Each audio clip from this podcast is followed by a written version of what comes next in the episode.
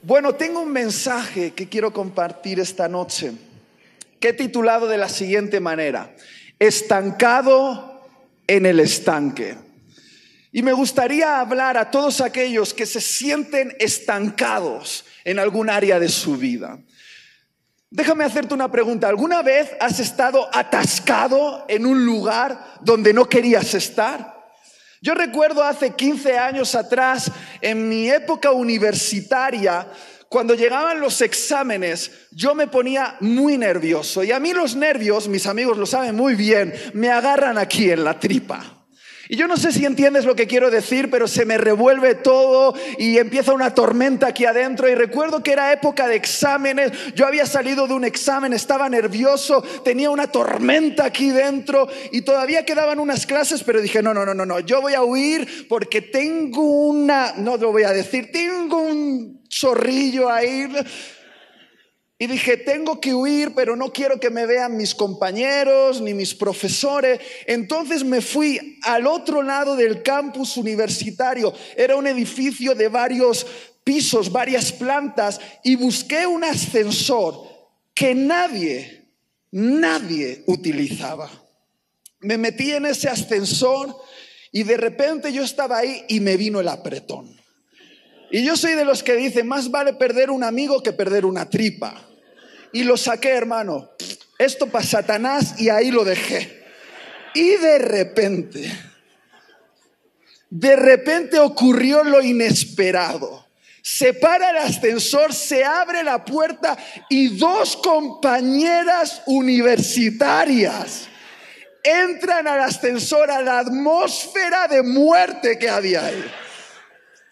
Yo no sabía dónde meterme. Yo estaba mirando a todos lados diciendo, ¿se estarán dando cuenta de esto? Yo no sé cuánto tardó el ascensor en llegar abajo, pero a mí se me hizo una eternidad. Me sentía atascado hasta que de repente la puerta se abrió, yo no dije nada, salí corriendo y creo que a partir de ese día no me volvieron a hablar o pensaron que estaba loco o que estaba muerto, pero, pero no me volvieron a hablar.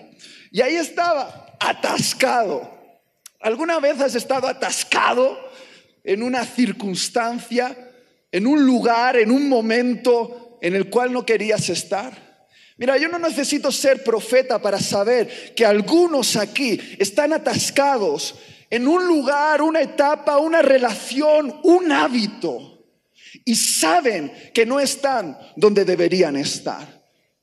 Quizá llevas tanto tiempo ahí que te has acostumbrado, se ha convertido en tu normalidad. Pero cuando por fin logras conectar con la presencia de Dios, puedes escuchar su voz diciéndote, ¡Ey! No te cree para eso. Y esta noche quiero hablar a todos aquellos que saben que no están donde deberían estar, pero se sienten atrapados. Quizá no sabes cuál es tu destino final, pero sabes que ahí donde te encuentras, de la manera en la que te encuentras, en la situación en la que te encuentras, no es para lo que fuiste diseñado. Y voy a ser bien claro desde el principio.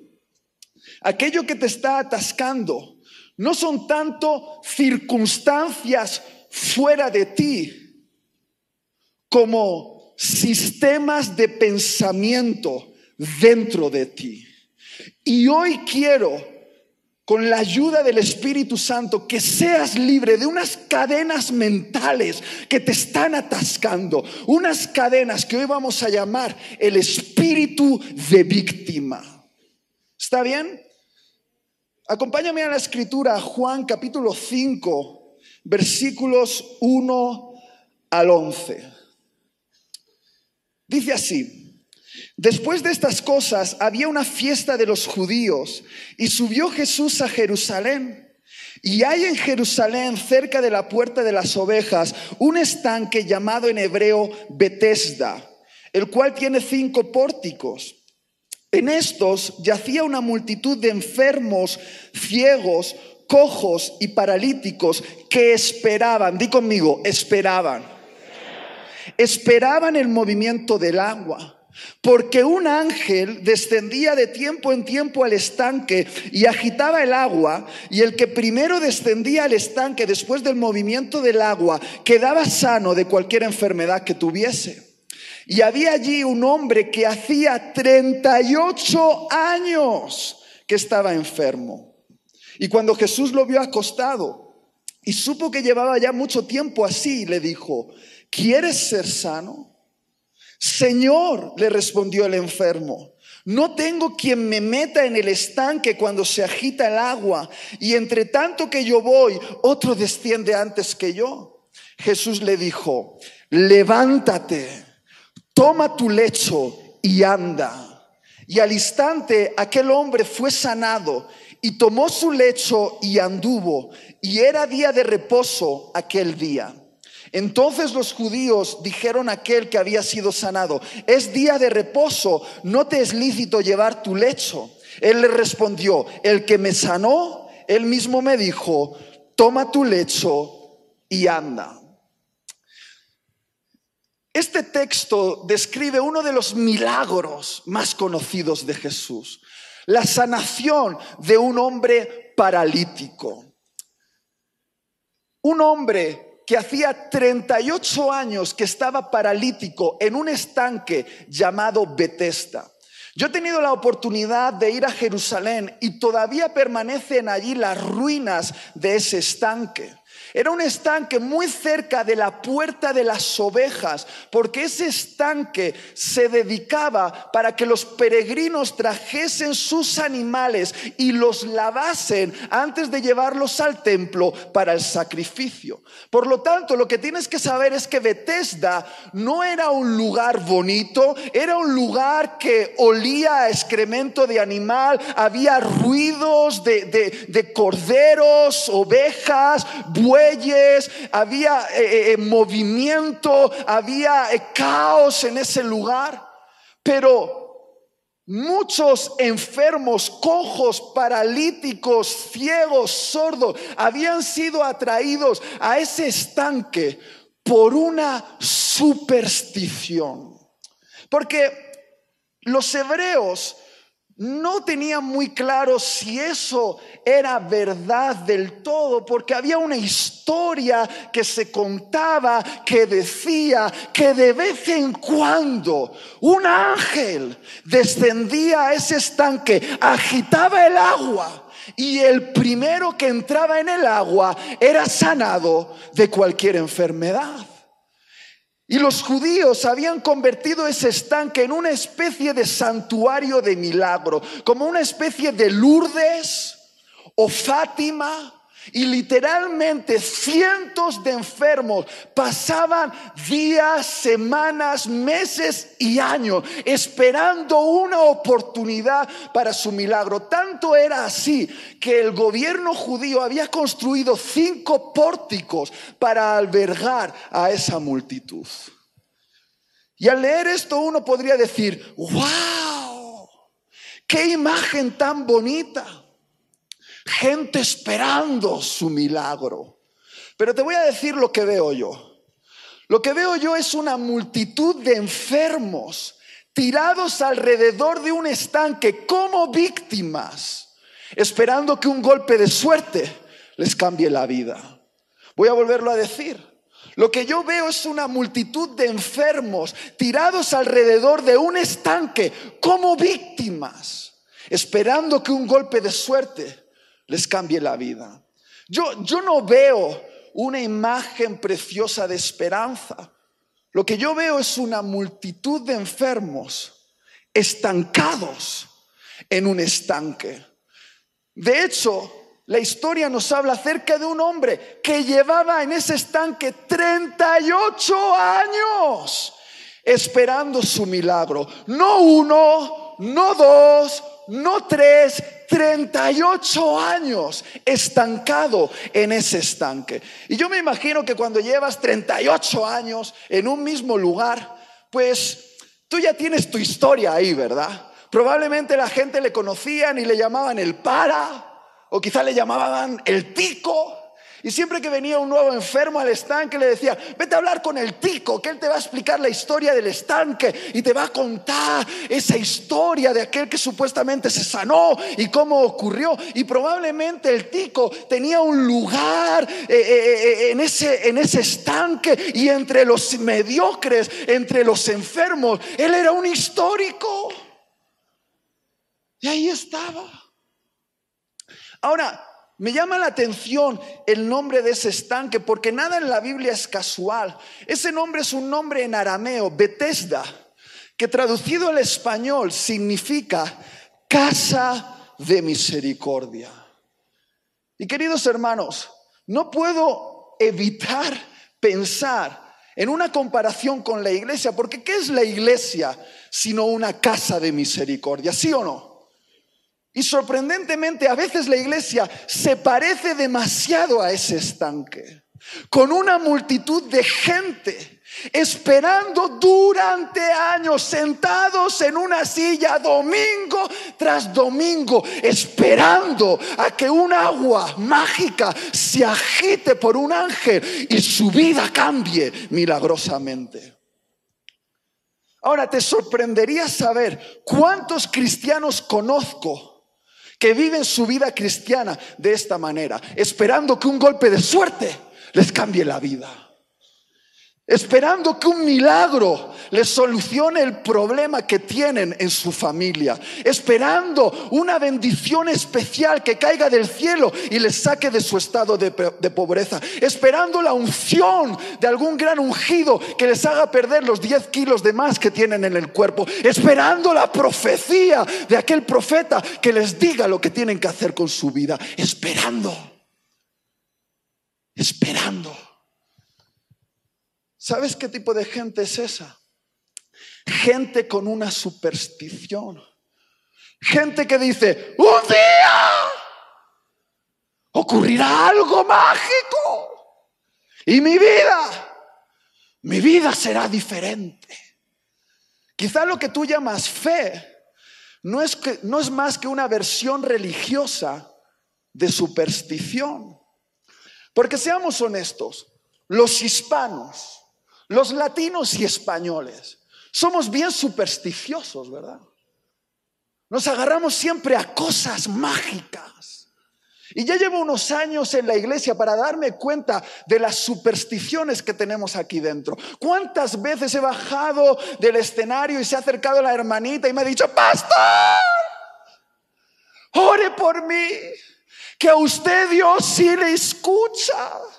Ore por mí para que mi matrimonio se arregle. Y no me entiendas mal, tu matrimonio no se va a arreglar porque el pastor ore por ti, se va a arreglar cuando confrontes el problema, perdones a tu cónyuge y lo empieces a honrar como es debido.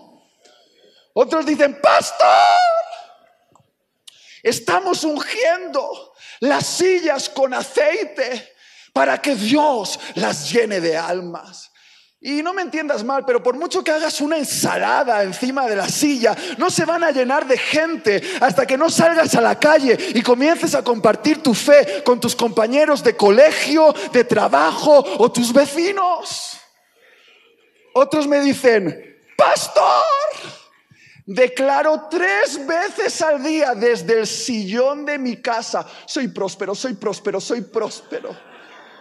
Y entiéndeme, si quieres ser próspero, hazte un currículum y sal a la calle a buscar trabajo o monta un negocio y ten valor de emprender algo. Otros me dicen, pastor, estoy ayunando porque le he pedido un deseo a Dios y no voy a parar hasta que me conceda el deseo. Y yo soy un defensor del ayuno, pero entiéndeme, la última vez que yo leí acerca del ayuno en la Biblia no era como para condicionar a Dios y negociar con Él para que cumpla tus deseos, tenía más bien que ver con doblegar tu carne y hacerte más sensible a la voz del Espíritu Santo. Y estas supersticiones religiosas están entre nosotros. ¿Y sabes lo que crean? Un cristianismo sin responsabilidad. Un cristianismo sin responsabilidad. Tú quieres que Jesús te dé un resultado, Pero a Jesús le encanta darte una responsabilidad. Tú le dices, Jesús, mejora mi salud. Y Dios te dice, está bien, empieza a comer mejor. Cuida tu dieta, haz ejercicio. Y esta noche he venido a hablar a los paralíticos del alma. Porque quiero que me entiendas bien. Creo que sabéis aquí lo horroroso que es una parálisis en el cuerpo. Es algo horroroso. Pero sin duda, el destino de mucha más gente ha sido destruido por la parálisis en el alma. Esa es la parálisis más peligrosa que existe, la parálisis aquí dentro. Y hay gente que está paralizada, está estancada en el mismo hábito, en el mismo problema, en la misma religión y se sientan eh, domingo tras domingo en esa silla esperando que algo ocurra. Y te voy a decir una cosa, hay algo peor que morir completamente y es vivir a medias. Saber que has sido creado para volar y andar arrastrándote por la vida. Vivir una vida inferior para la cual Dios te diseñó y estar ahí esperando y viendo cómo todas las oportunidades de Dios se te escapan. Y quiero, quiero ser bien claro contigo esta noche. Tu vida no va a cambiar por mucho que esperes en la casa de misericordia hasta que no tengas un encuentro directo con el misericordioso. Queridos, tu vida no va a cambiar cuando se agite el agua por un ángel. Tu vida va a cambiar cuando escuches una voz que te va a hablar con autoridad y la obedezcas. Y es la voz de Jesús. Y tengo una gran noticia para ti. Hay alguien que ha venido a este estanque y no es un ángel que va a agitar el agua, es Jesús que va a agitar tu alma con una palabra, una palabra que si la obedeces, comenzará el cambio. Porque queridos, ¿no te has dado cuenta que en el Evangelio, siempre que Jesús hacía un milagro, esperaba la interacción de aquella persona que recibía el milagro? ¿Por qué? Porque a Jesús le encanta hacer lo imposible siempre y cuando nosotros hagamos lo posible. Y Él compromete su poder con aquellos que dan pasos, pasos de fe, pasos de obediencia, pasos yo quiero hablarte de tres pasos. Que estés estancado en cualquier área de tu vida. Tres pasos que si hoy te atreves a dar con fe, puede comenzar el cambio. ¿Estás listo para esto, sí o no? Presta atención, toma apunte. El primer paso es, tienes que decidir si de verdad quieres salir del estanque. Di conmigo, tengo que decidir si de verdad quiero salir del estanque. Jesús le pregunta, ¿quieres ser sano? Ahora, ¿no te parece una pregunta extraña? ¿Qué digo? ¿No te parece una pregunta ofensiva? Para alguien que lleva 38 años esperando su milagro en el estanque, preguntarle, ¿quieres ser sano? Pero me he dado cuenta de que Jesús no hace preguntas al azar. Jesús es experto en hacer preguntas que revelan los secretos de nuestro corazón. Jesús le preguntó, ¿quieres ser sano? ¿De verdad lo quieres? Porque Jesús sabe que no todos los enfermos quieren sanarse. Es decir, no todos los estancados quieren salir del estanque. Alejandro, mira, horas y horas y horas de consejería con personas me ha demostrado que lágrimas en los ojos no significa necesariamente convicciones en el corazón. Hay muchas personas que solo quieren llorar su pena, pero no quieren tomar las decisiones que cambiarían sus vidas. Y Jesús lo sabe muy bien. Jesús sabe que no todo el mundo quiere cambiar. Por eso le preguntó al enfermo y te pregunta a ti esta noche, ¿de verdad quieres cambiar? ¿De verdad quieres cambiar? Porque seamos honestos, el estancamiento, aunque es mediocre, es cómodo. Y hay gente que prefiere la comodidad de una vida mediocre que la incomodidad de una vida nueva. Hay gente tan aferrada a un problema viejo que no tiene manos para agarrar una solución nueva. ¿Sabes cómo se llama eso? Abrazar la pena. Y hay mucha gente que abraza su pena, que las quieres invitar a comer a casa y casi te dan ganas de poner un plato más en la mesa para sus problemas. Porque siempre que tienes una conversación con ellos, todo gira alrededor de sus problemas. Han hecho de sus penas su identidad. Y Jesús lo sabe.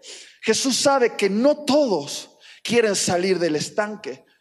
Porque muchas veces tenemos el síndrome del mendigo. Tú has visto los mendigos como no tienen muchas cosas, ¿verdad? Pero son bien eh, eh, eh, posesivos con las pocas cosas que tienen.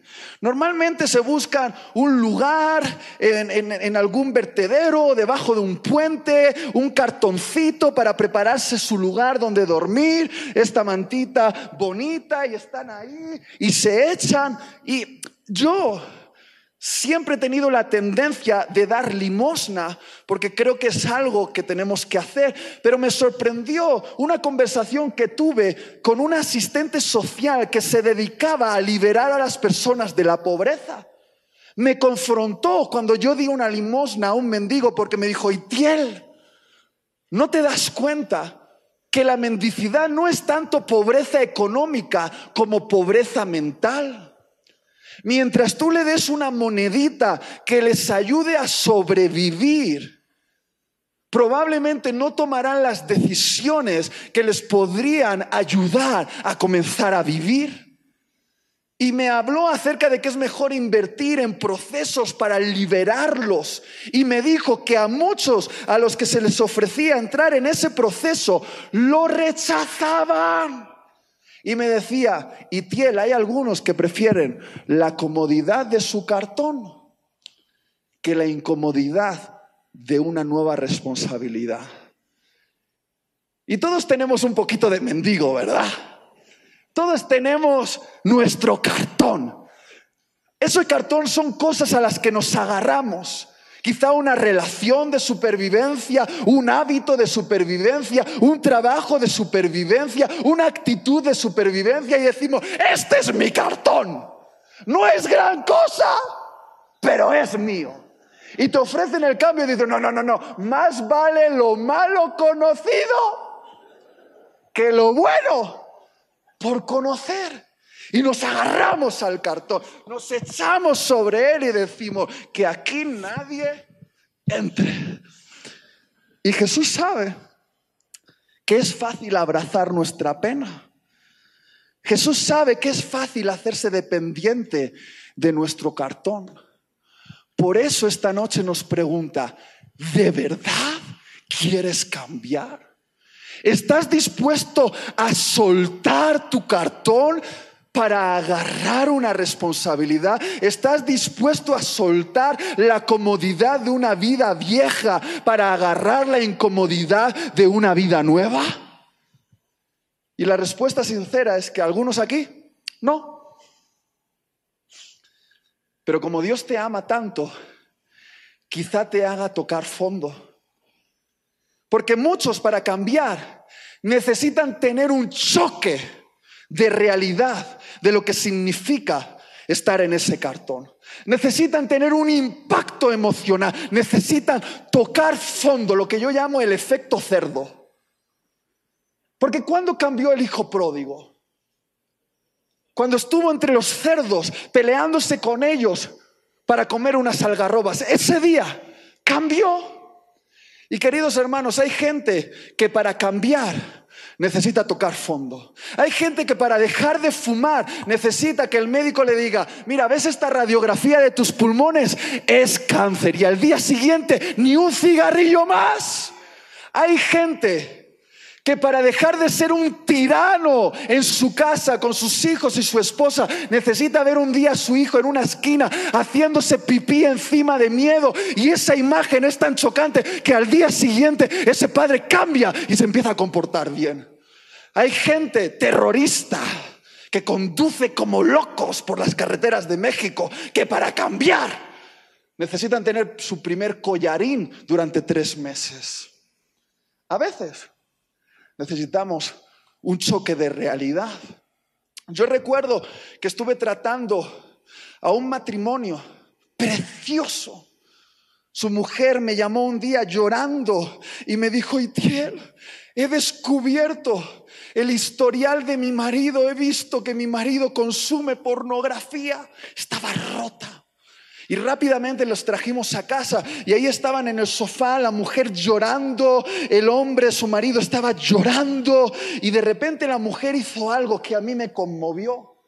Abrazó a su marido y le dijo, cariño, yo te voy a ayudar a salir de este vicio. Ya no tienes que andar ocultándote, lo vamos a sacar todo a la luz. Vamos a ordenar las cosas para que tú seas libre de esto y yo te voy a ayudar. Y salimos de ese encuentro diciendo, wow, aquí viene el cambio. Pero, ¿crees que cambió? No. Durante un año más, ese marido se inventó nuevas formas de engañar a su mujer.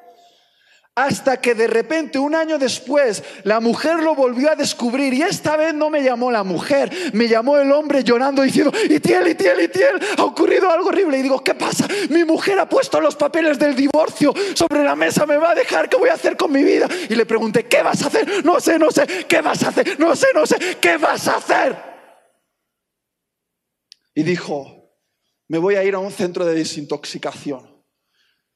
Y durante medio año se fue a un centro, se desintoxicó y recuperó a su esposa y ahora tienen un precioso hijo. Porque a veces, hermanos, necesitamos un estímulo extra. Hay jóvenes que vienen y me dicen, Itiel, ¿puedes orar por mí para que mi vida cambie? Claro que sí, cariño. Les agarro la cabeza y digo, Señor, arruínales la vida. No, no, no, no ores así. Señor, que toque fondo. No, no, pero no ores así, sí. Hazlo pedazos. Y a veces Dios me hace caso y se salvan del infierno. Entonces, hermanos, si alguien quiere oración, pero cuando tocas fondo te das cuenta de que siempre tuviste dentro el poder necesario para cambiar. Siempre. Siempre. Muy bien, ese es el primer punto. Son solo tres, vamos rápido, vamos al segundo. Tienes que renunciar a la mentalidad de víctima. Di conmigo, tengo que renunciar a la mentalidad de víctima. Jesús le preguntó, ¿quieres ser sano? Y el paralítico respondió, no tengo quien me meta en el estanque cuando se agita el agua. Y entre tanto que yo voy, otro desciende antes que yo. Pero ¿qué te ha preguntado Jesús, alma en pena? ¿Te ha preguntado por qué no eres sano? No, te ha preguntado, ¿quieres ser sano? Pero la respuesta del paralítico demuestra que su mayor parálisis no estaba en el cuerpo, sino en su mente. Él dijo, no tengo quien me meta en el estanque cuando se agita el agua y entre tanto que yo voy, otro desciende antes que yo. Es decir, nadie me ayuda y otros me lo impiden. Nadie me ayuda y otros me lo impiden. En resumen, estoy así por la culpa de otros. ¿No te suena muy familiar a lo típico que la gente dice en las consejerías? No, no, no, yo, sí tengo este problema, pero mi papá. No, e, ese otro pastor. No, no, mi vecino. ¿Sabes cómo se llama el echar la culpa a otros por lo que te pasa? Mentalidad de víctima. El víctima es el que cree que otro es culpable de sus circunstancias. Pero queridos hermanos, esto de echar la culpa de tu situación a otros es tan viejo como la raza humana. Porque cuando Adán y Eva pecaron y Dios se presentó delante de ellos y le dijo, Adán, ¿qué has hecho? Adán dijo, no, la mujer que tú me diste me sedujo y por eso comí la fruta. Dios fue donde Eva y le dijo, Eva, ¿pero qué has hecho? La serpiente, Dios, que tú dejaste entrar en este lugar, me engañó y por eso comí del fruto. En resumen, lo que Adán y Eva estaban diciendo, si alguien tiene la culpa aquí, eres tú, Dios. Algunos se preguntan, ¿por qué Dios, si es tan misericordioso, no perdonó a Adán y Eva y los dejó permanecer en el huerto del Edén? Muy sencillo, yo he leído un montón de veces ese capítulo y en ningún momento Adán y Eva piden perdón. ¿Por qué? Porque Adán y Eva no creían que eran los responsables de su pecado. Ellos pensaban que eran las víctimas de un atentado contra ellos. Y quiero decirte una cosa, no hay manera de que Dios salve a una víctima. Dios solo puede salvar a un pecador que se sabe responsable de su pecado. No hay manera de obtener salvación para aquellos que se consideran víctimas de la vida. Y quiero que me prestes mucha atención ahora. La mentalidad de víctima es una cadena mental que te está atrapando, te está atascando. ¿Por qué? Porque alguien con mentalidad de víctima no tiene poder para cambiar. Debido a que cree que la responsabilidad de su situación no es de él, sino de otro. Queridos hermanos, solo si te haces responsable de tus circunstancias tendrás poder para cambiarlas. Te lo voy a volver a decir. Solo si te haces responsable de tus circunstancias tendrás poder para cambiarlas. No puedo exagerar al decir que la mentalidad de víctima ha arruinado el destino de personas maravillosas. La mentalidad de víctima boicotea los propósitos que Dios tiene para tu vida. ¿Por qué? Porque entre otras cosas, las víctimas deforman la realidad, crean realidades alternativas, imaginarias, y lo peor de todo es que ellos mismos se las llegan a creer. Recuerdo que hace un tiempo descubrimos a una persona en la iglesia que se estaba acostando con cinco mujeres diferentes de la congregación. Y le atrapamos con las manos en la masa, le llamábamos el Salomón. Y recuerdo que estaba ahí sentado, todavía lo tengo en la memoria, en, el sillón pastoral, ahí estaba y le estábamos confrontando con las evidencias y de repente él convencido, convencido dijo, pero si no es mi culpa, ha sido el espíritu de Jezabel que ha utilizado a esas mujeres para arruinarme la vida. Ahora, hermanos, pregúntame, por favor, pregúntame si ese hombre cambió. Pregúntamelo, ¿y él cambió? No preguntes tonterías.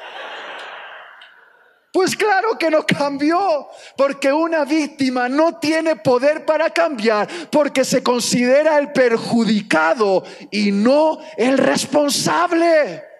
Y así no hay manera de cambiar. Y quizá algunos dicen, Itiel, pero es que estás hablando de asuntos muy graves, yo, yo no soy así. Bueno, esa víctima que tenemos todos dentro se manifiesta en nuestra forma sutil de hablar. Por ejemplo, he escuchado a esposas decir, es que mi marido, mi marido no me hace feliz. Y he escuchado a maridos cabreados diciendo a sus esposas, mira lo que tú me haces hacer. He escuchado a algunos hombres enojados, enfadados. He escuchado a jóvenes calenturientos decir, no, es que yo ando de mujer en mujer porque mi papá me abandonó y tengo carencia de amor y necesito llenarlo con el cariño de muchas mujeres. He escuchado estudiantes decir, he suspendido, sí, pero he suspendido porque el profesor me tiene manía. He reprobado porque el profesor me tiene manía. Otros dicen, no, es que yo no progreso en mi trabajo porque tengo a un bruto de jefe y no me entiende y no me promociona. Incluso he escuchado a gente abandonar iglesias diciendo, me he ido de esa iglesia porque me he divorciado de mi mujer porque el pastor nunca me llamó por teléfono.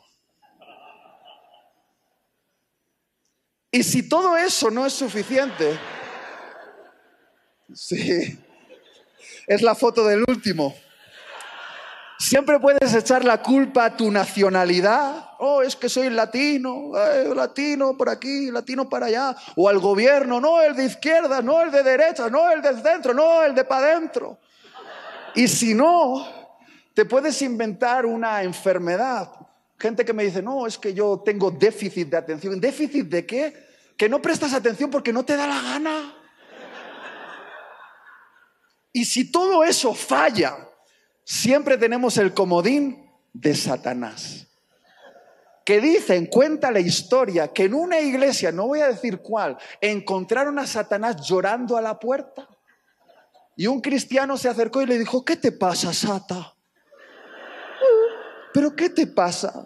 Y dices que ahí adentro me echan a mí la culpa de todo. Y queridos hermanos, si quieres descubrir finalmente al verdadero culpable, solo tienes que mirar a un espejo. ¿Alguien me está entendiendo, sí o no? Pero ¿qué podemos esperar, hermanos? ¿Qué podemos esperar? de una generación que ha sido educada por madres hispanas, ¿sí o no?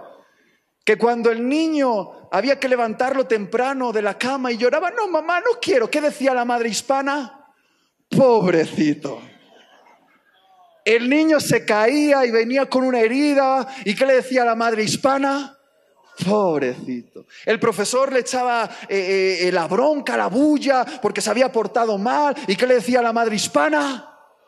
pobrecito.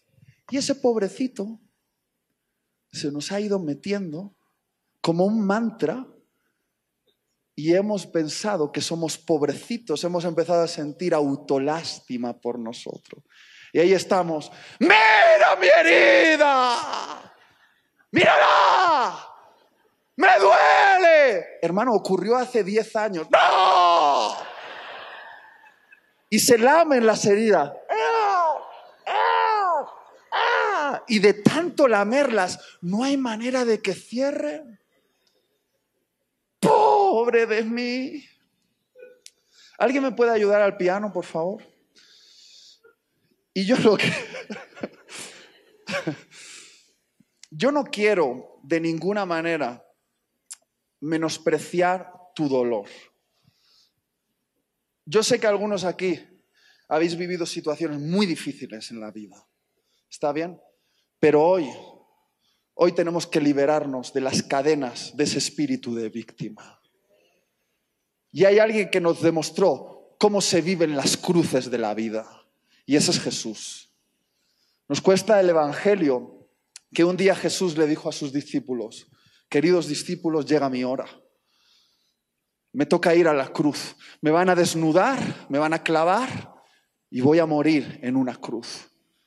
Y dice la Biblia que Pedro se acercó a Jesús y le dijo, Jesús, no, no, no, no, no, no, que jamás te acontezca eso. Y le dice esta frase, ten compasión de ti mismo. ¿Y qué le responde Jesús a Pedro? Apártate de mí, Satanás, porque tú no ves las cosas desde la perspectiva de Dios, tú ves las cosas desde una perspectiva meramente humana. ¿Qué estaba diciendo Jesús a Pedro? ¿Y qué nos está diciendo a todos nosotros? Que el victimismo, la autolástima, la autocompasión está inflamada por el mismo infierno. Boicotea los propósitos de Dios en nuestra vida. Porque ¿qué hubiese pasado si Jesús hubiese tenido compasión de sí mismo? que no hubiese ido a la cruz. ¿Y qué hubiese pasado entonces? Que todos nosotros estaríamos perdidos. Y queridos hermanos, Jesús nos enseña a llevar las cruces de nuestra vida de una manera diferente. Me encanta esa frase que decía Jesús, hey, a mí nadie me quita la vida, soy yo quien la entrego. Y creo que eso es una manera muy diferente de afrontar el dolor, las crisis y las dificultades de nuestra vida. Es tomar la cruz y decir, yo no soy una víctima de esto, yo llevo esta cruz de tal manera que voy a dar gloria a mi Dios. Yo voy a llevarla con responsabilidad. Quizá duele y es cierto que duele, pero la voy a llevar de tal manera que cumpla el propósito que Dios tiene para mí. Y queridos hermanos, voy a ser bien claro. Las personas que más admiro en este mundo han sido personas que han tenido historias trágicas, historias de dolor, de sufrimiento, de hambre, de guerra, de problemas y enfermedades. Personas que un día, de alguna manera, tocaron fondo, pero usaron ese fondo para impulsarse hacia arriba. Personas que se sobrepusieron a las dificultades y caminaron con valor y llevaron su cruz hasta el final. Esas personas a las que la vida les dio limones y ellos dijeron, me voy a hacer una limonada. Y después abrieron un puesto de limonadas y se hicieron ricos. Y lo que te quiero decir, hermano, es que se vale, se vale llorar. Se vale llorar, pero no toda la vida. Hay un momento que tenemos que dejar de lamentarnos y obedecer una voz. Y ese es el último punto. Obedece la voz de Jesús. Jesús le dijo, levántate, toma tu lecho y anda. Queridos, todos los hombres y mujeres de la Biblia tuvieron que decidir entre lamentarse por su situación o obedecer a aquella voz que les pedía hacer algo que parecía que no tenía sentido. Por ejemplo, Josué tuvo que decidir entre lamentarse por la pérdida de Moisés, ese pueblo que siempre causaba problemas y una tierra por conquistar llena de gigantes, tuvo que decidir entre lamentarse por eso o obedecer la voz que le decía, esfuérzate y sé valiente, cruza el Jordán y todo lo que pise la planta de tu pie os lo voy a entregar. Ruth, Ruth tuvo que elegir entre lamentarse por la pérdida de su marido, una suegra amargada y ser eh, vituperada por un pueblo racista como los judíos, que era muy racista con los extranjeros, tuvo que decidir entre lamentarse por eso o obedecer la voz que le decía, vístete, sal al campo y recoge espigas, porque estoy a punto de redimirte a ti, redimir a tu familia y de tu descendencia nacerán reyes. Queridos hermanos, todos en la Biblia, en algún momento, tuvieron que decidir entre lamentarse o obedecer esa voz. Y Jesús le dijo a ese paralítico, levántate y toma tu lecho. Ahora, yo siempre me he preguntado, ¿por qué era tan importante tomar el lecho? ¿Por qué no solo levántate? Porque hermanos, el lecho era un símbolo de identidad para los enfermos. Donde estaba ese lecho, estaba su casa y estaba su sustento. Y la gente sabía que ese lecho representaba un lugar donde echar limosna. Por lo tanto, cuando Jesús le estaba diciendo al paralítico, quita el lecho de ahí, lo que le estaba desafiando era a renunciar a toda posibilidad de volver atrás. Le estaba diciendo, renuncia al por si acaso en tu vida, quema los barcos de regreso. ¿Alguna vez has oído esta frase? Quema los barcos. ¿La has oído? Es una frase en honor a un gran conquistador macedonio llamado Alejandro Magno que conquistó medio mundo. Y cuando llegó a las costas de los persas, con un ejército pequeño en comparación con el persa que les triplicaba el número, sabiendo que su ejército temblaba de miedo y que tenían los barcos como posibilidad de regresar huyendo a casa, Alejandro Magno dijo, prenderle fuego a los barcos. Y mientras los barcos ardían, habló a su ejército y les dijo, si queréis regresar con vuestras familias, no tenemos otra opción, tenemos que ganar esta guerra y regresar en los barcos de nuestros enemigos. Y queridos hermanos, a veces para ganar la guerra hay que quemar los barcos. Hay que vivir la vida sin un por si acaso, sin una posibilidad de volver atrás. Por eso tu nueva vida no comienza soñando con ella, no comienza declarándola, comienza con un acto incendiario. Tienes que quemar tu lecho, tienes que quemarlo, porque cuando lo quemas, entonces ya solo te queda tirar para adelante. Y estos lechos a veces no son cosas malas necesariamente, pero son símbolos de tu pasado. Recuerdo un heavy que se convirtió Tuvo un encuentro con Jesús radical, él escuchaba música satánica y Dios le liberó de un montón de demonios. Y este tipo tenía un pelo, Alejandro, la envidia de todas las mujeres. Un pelo largo, hacía así. Y un día se metió en el baño y con unas tijeras hizo un atentado terrorista contra su cabello. Se lo puso así y vino a la iglesia y todos le vimos y le dijimos, pero ¿qué has hecho? Me he cortado el cabello. Pero hermano, tú sabes que el cabello no es pecado, lo sé. Pero ese cabello era un símbolo de mi pasado. Representaba lo que yo era entonces, pero ya no soy. Y al cortármelo he renunciado a la vieja vida porque ahora tengo una nueva.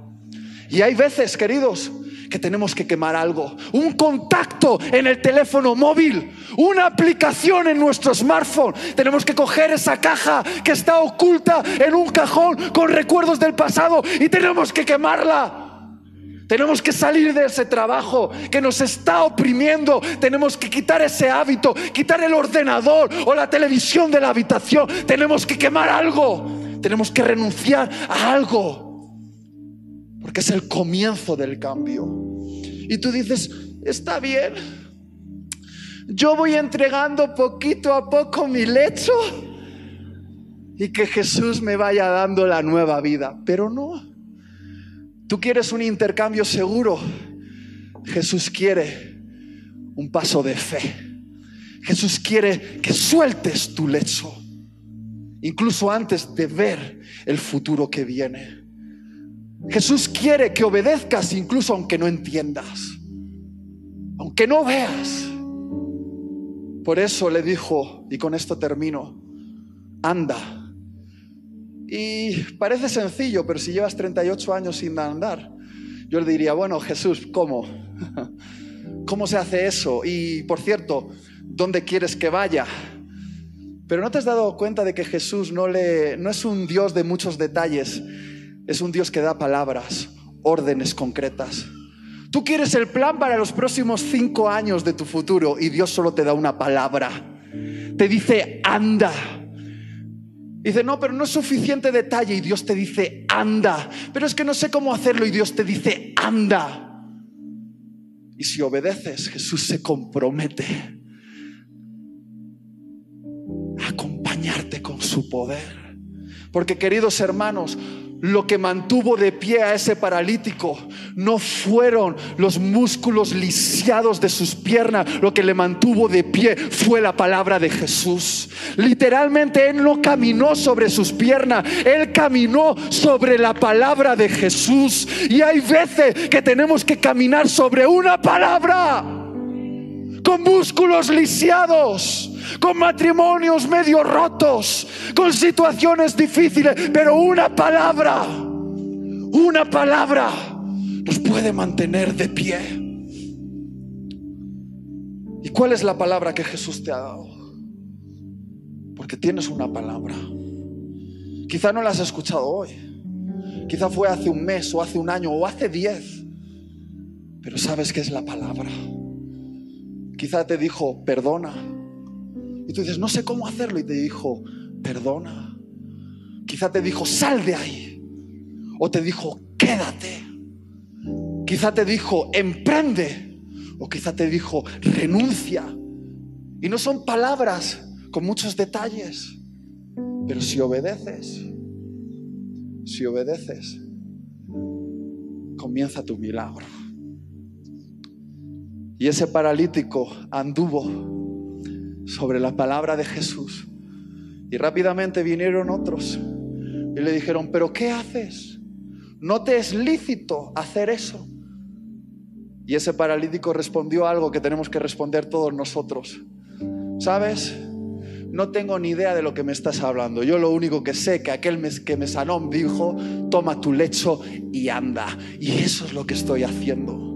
Yo no sé qué otras voces te están intentando hablar. Si la voz de tu vergüenza diciéndote, hey, ya lo has intentado antes, o la voz de la culpa diciéndote, no hay segunda oportunidad para ti, o la voz de la religión que te dice, eso no funciona así, o la voz de algunos que dicen que son tus amigos y te dicen, no, mejor mantente donde está. Yo no sé qué voz te está hablando, pero hay una voz que es más importante que todas las demás voces, y es la voz de Jesús. ¿Qué te está diciendo Jesús?